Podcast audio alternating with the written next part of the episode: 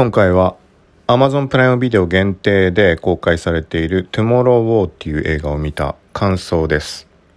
はい。Amazon オリジナル作品ということなのかななんか Twitter 上とかで話題になっていたので、ちょっと見たいなと思っていて、で、なんだろう、あらすじとしてはざっくり言うと、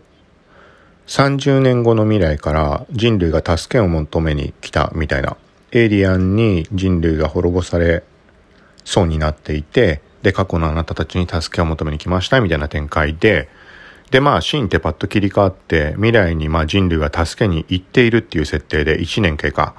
で、行くのはいいけど戻ってこられる人はごくわずかみたいな状況みたいな話です。でも、単純に言ってしまうと、見ている最中、映像の迫力とかもすごいし、なんだろうな、これはまあ勝てないだろうっていう絶望感。未来にいきなり飛ばされた主人公がそういうのを体験するわけだけど、で、深いこと考えなかったらめちゃくちゃ面白かった。スピーディーな展開とかも含めて、なんか細かいこと考えるような、あのー、間もなく進んでいく感じ。で、ちょっと疑問に思うところもあったりするんだけど、うん、なんだろうな、まあ、あんまり考えないようにして見ました。とにかく、まあ、そういう感覚で見るとめちゃくちゃ面白い。ただ、やっぱり作中でいろいろ疑問を感じるところがあって、えっ、ー、と、まあ、ものすごい大味なところっていうのもあります。そんな中、まあ、作品を考えると分かる通り、タイムリープとかタイムトラベルものなので、いつもそういう作品で話題に上がるものとしては、タイムパラドックス、父親殺しのパラドックス的なものあると思います。えっ、ー、と、例えば、過去に戻って自分の父親を殺したら自分は消えてしまうのかとか、そういうのが、まあ、タイムパラドックスの有名な例としてよく上がるけど、今回のトゥモローウォーに関してはそこは一応ね、一瞬というか、まあ、1分間くらいで、設定が説明されて、設定っていうのはストーリー上うまいこと説明はされているんだけど、そのパラドックスが発生しないような、そういう縛り、設定が作られていました。用意されていました。まあ、さっき言ったみたいに30年先から過去に戻ってきて、まあ、助けを求めるわけだけど、そこの設定としてはね、未来に送られる人たちが質問していたシーンが出ていて、なんかもっと30年後に行くんじゃなくて、例えば10年後とかに行って、そのエイリアンたちが、あの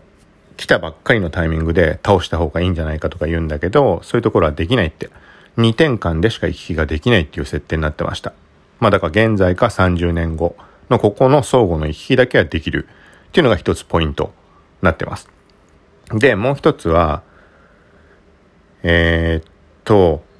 平行で時間軸が進んでいる。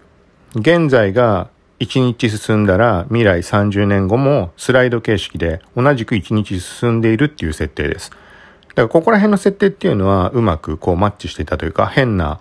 あ、そういうことかっていうことで変にこれどうなってんだみたいに思うことはなかったです。はい。なんて言うんだろうな。例えば単純に浮かぶ疑問として未来過去を行ったり来たりできるんであれば、まあ、定期的に行ったり来たりします。7日間ずつ一般市民も巻き込む感じで徴兵制度とかまで出てきてしまって、もう、あの、なかなか勝ち目がない相手だから人が不足しているってところで、で、7日間行ってそのうちの2割しか帰ってこられないみたいな感じで入れ替わりでどんどんどんどん、そう、継続して1年間経ったっていう舞台なんだけど、そう、なんかそこに対してパッと浮かぶものって、例えば未来と過去行き来できるんであれば、未来のテクノロジーっていうのを過去に持ち帰って、過去の時間が余っている状態で研究を重ねて、で、未来に持っていけばいいんじゃないかって。まあ、単純な話さ、過去に戻れるわけだから10年間でさ、テクノロジーとかっていうのを、まあ未来で通用するようなものを開発して武器でも何でも。で、持ち帰ればいいんじゃないのっていう話って上がるんだけど、レビューとかでもそういうの上がってました。ただこれはさっき言ったみたいに2点間しか行き来ができないっていうことと、並行でスライドしているっていうことから、10年間もし過去で研究とかを重ねたら、未来ももう10年後になってしまって、もう当然多分滅亡してしまっている。ピンチだからこそ過去に助けを求めたわけで。そう、みたいなところは、まあ、パッと浮かぶところの疑問は解消されました。そこ自体を疑問に思ってる人ってもやっぱりいる、いたはいたみたいなんだけど、まあそういうことだと思います。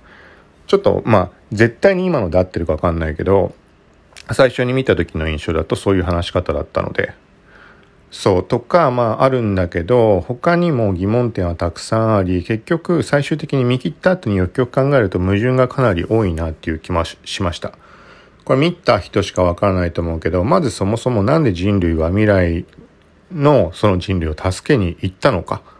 1年経過した時点で犠牲者がすごいとかっていう話が上がったりするわけだけど、そこまで現在をおろそかにして未来を助ける意味が果たしてあるのか。っていうのがちょっと疑問です。単純に孫とか子供とかの世代を助けてあげたいって気持ちがあるのかもしれないけど、それだけで現在の世界が、なんつうの、人口が減ってしまうレベルで、うん、そこまで犠牲にして未来た未来の人類を助ける意味がない気がします。例えば未来に行った上でそこの技術とか過去に持ってきて、現在の時間軸の未来の発展、もしくは今後、えっと、全く同じも展開にはならないにしても、少なからずエイリアンは現れるっていう時間軸にはいると思うので、そう、だからそこに備えられるっていう意味合いで、そういうふうに戦いに行ってんのか、うん、そういうのあったとしてもちょっと謎です。あまりにも犠牲が多すぎる。はい。で、なんか、ちょっとこれ時間も足りないからざっくり言ってしまうけど、なんかそういう矛盾とかを見ていくと、じゃあ逆に裏設定があって何かこう、うまいことを、うん、作られてるんじゃないかとかっていうポイントも探し出したりして、なんかそういうのを考えると、結局、あの、すごいこじつけだけど、娘が父親に会いたいかったっていうだけの映画じゃないか。みたいなのも思いました。言ってみたら未来の娘っていうのは、まあ、ほぼほぼ助からないことは人類が滅亡だっていうのは分かりきっていた状態で、で、毒を父親に渡して、で、過去に、まあ、父親は戻るわけだけど、その毒に関しても、実際のとこ過去に持って帰っていたとしても、現在、まあ、過去って言ってるけど、現在の先に起きるであろうエイリアン対策にはなるけど、その、なんていうのかな。えっと、最終的にエイリアンの元になっているロシアに行って殺したっていうのはあれは完全に運でしかないわけだよね。あの時代にもその原因が存在したっていうのは現在の時間軸上で発見したことであって未来にいる娘は当然知らなかったわけで。そうだからそのねだからそこを考えると何て言うのかな娘は幸せな家族との人生を歩めなかった。でも自分たち人類は滅亡してしまうっていうのは分かっている。っていうところからせめてあの人類を巻き込む形で人類にも可能性は与えるけどそんなことよりも自分の人生を何とかしたかった。父親がなんか出てってしまったっていうところも分岐点を与えてあげることによって過去の30年前から呼び出すっていう分岐点を与えることによって変えてあげたかった。でイコール母親とか娘自身もそうだけどそう違う人生を歩むっていうそういう分岐点を与えるためのなんか過去へのタイムトラベルだったのかなみたいな。じゃなければ30年前のそこを狙って助けを求めに行く必要もないし、まあその指示をね、できるポジションに当時あったかっていうのはまあ謎だから今のは勝手に思いつきで話してる話だけど、なんかそんな考え方もあるんじゃないかなって。はい。で、あとはよくなんかレビューとか見たらいろいろ疑問というか、あのー、まあ、めちゃくちゃだみたいな設定で上がっていたもので、一つあったのは、毒をわざわざ作ったのに爆破するんだったら最初から爆破すりゃよかったじゃないかみたいな話とかもなんか上がってました。で、なんかそこに関しては例えば、あのもう政治的とか国家間の問題とかが絡んでロシアにこっそり入っていってるわけだからいきなり爆撃っていうのはまずいとかなんかそういうことかなっていうのもあるし、さっき話したみたいに毒はそもそも未来から過去に持っていくっていうのはロシアに眠っているあのエイリアンたちを殺すために作っていたわけではない娘はさっきも言ったけど知らないわけで。そう、たまたま現在に原因があるっていうのを突き止めてロシアに行ったわけだから、そうなんかそんな感じのところなのかなとかも思いました。うん、よくよく見ていくとね、やっぱりいろいろあるにはあるけど、そういう設定が甘い部分とか。そう、もう一個ポイントだったのはあれだ。その2点間しか行き来できないっていうのと、えっ、ー、と、平行移動している。時間軸っていうのがスライド形式っていうのと未来に送り込まれている人類は40歳以上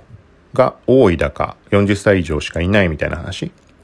でそれが何かっていうとその30年後の未来には存在していないもうすでに死んでしまっている人たちが送られているって話。で逆に言うと未来から助けを求めに来た兵士たちっていうのは現在にはまだ生まれていない若い世代たち。これも一つその父親の殺しのパラドックスとかタイムパラドックス、同じ人物が存在してしまう一つの時間軸上にっていうのを避けるための設定っていう風になっていました。そうだからさっき話したところ、ちょっとうまくまとまってないけど、そう、そこと絡めるとこの辺りもなんか逆に面白さというか深さを感じる部分、もしくは今回話してるみたいに無理やりこじつけとかでつなげられる何か、そういう要素を探したりするのには面白いのかなとは思いました。まあ、とにかく、まあ、今回これをここまで聞いた人っていうのは、もう見、見た人かもしくは、まあ、あんま見るつもりなくて内容だけ把握したいとか、っていう人もいるかもしれないけど、もしここまで聞いた上で見る人がいれば、今回話したことはまあ、あんま無視してもらって、あんま深いこと考えずに見ると楽しめるんじゃないかと思います。映像的なあの迫力とかすごかったので、今回、オキュラスクエスト2で VR ゴーグル使ってみました。ちょっと字幕に難点があって再起動とか何回も繰り返さないとダメだったんだけど、あのブラウザ版だと普通に見られました字幕は。そう。でも VR で見るのはめちゃくちゃ迫力あってよかったので、これはおすすめです。で、なおかつ、なんていうの ?Amazon 限定だし、公開されたばっかのものってことで、まだ見た人が少ないっていうところも、なんていうのかな？なんかこう見る楽しみとか、なんかそういうところを盛り上げてくれる要素もあったりして、まあ限定感ってとこなのかね。はい。とにかく、まあおすすめでした。で、その見終わった後にこういうふうに考えるのが好きなので、そう、ちょっともうちょっと、もう一回ぐらいまあ見てみて、そこら辺、うん、紡いで何か答えが出るものなのか、無理やりでも。ちょっとこれは考えるの楽しみだなと思って。多分もう一回、二回ぐらい多分見るんじゃないかなと思います。はい。まあ、気になった人はよかったら見てみるといいんじゃないかと思います。はい。またこんな感じで適当なものを記録していこうと思うのでよかったら聞いてください。さようなら。